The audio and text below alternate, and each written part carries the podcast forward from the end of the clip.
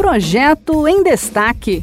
Você por dentro das propostas em debate no Congresso Nacional.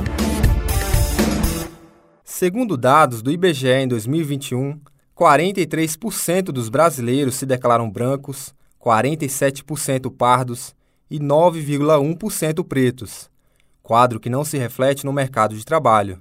Em 2018, os dados mostraram que as pessoas pretas e pardas correspondiam a 64% dos desocupados e 66% dos subutilizados.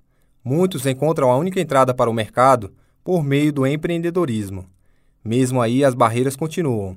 Segundo o estudo Empreendedorismo Negro no Brasil, realizado pelo Instituto Feira Preta, em parceria com JP Morgan e o Plano CDE, 32% dos empreendedores ouvidos alegaram dificuldades para acessar produtos financeiros.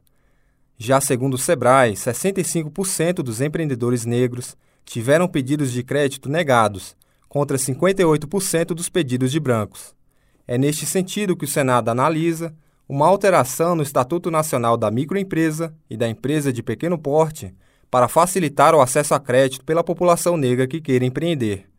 Confira os detalhes com Gabriela Pereira, da Rádio Senado. O senador Fabiano Contarato, do PT do Espírito Santo, apresentou um projeto para facilitar o crédito aos profissionais liberais e empreendedores negros. A proposta pede alteração da Lei Complementar 123 de 2006, que estabeleceu o Estatuto Nacional da Microempresa e da Empresa de Pequeno Porte, e a Lei 13.999 de 2020, que se refere ao Programa Nacional de Apoio às Microempresas e Empresas de Pequeno Porte. O projeto leva em consideração dados do Diário do Comércio apresentados em 2018, que apontam que cerca de 54% dos trabalhadores brasileiros são negros. No entanto, essa população corresponde também a 64% dos desempregados.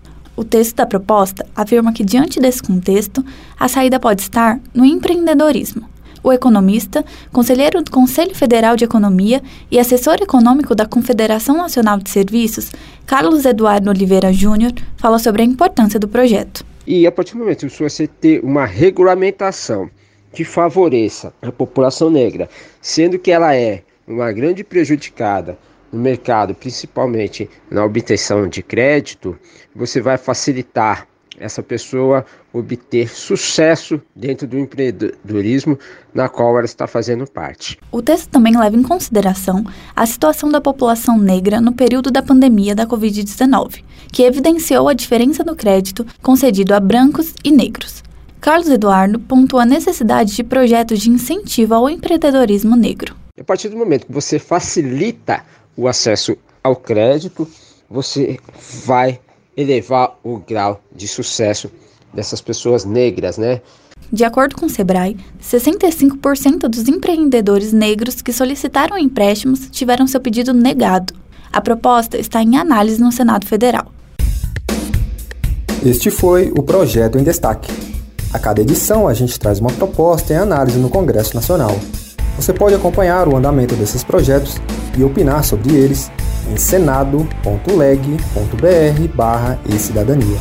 Até a próxima!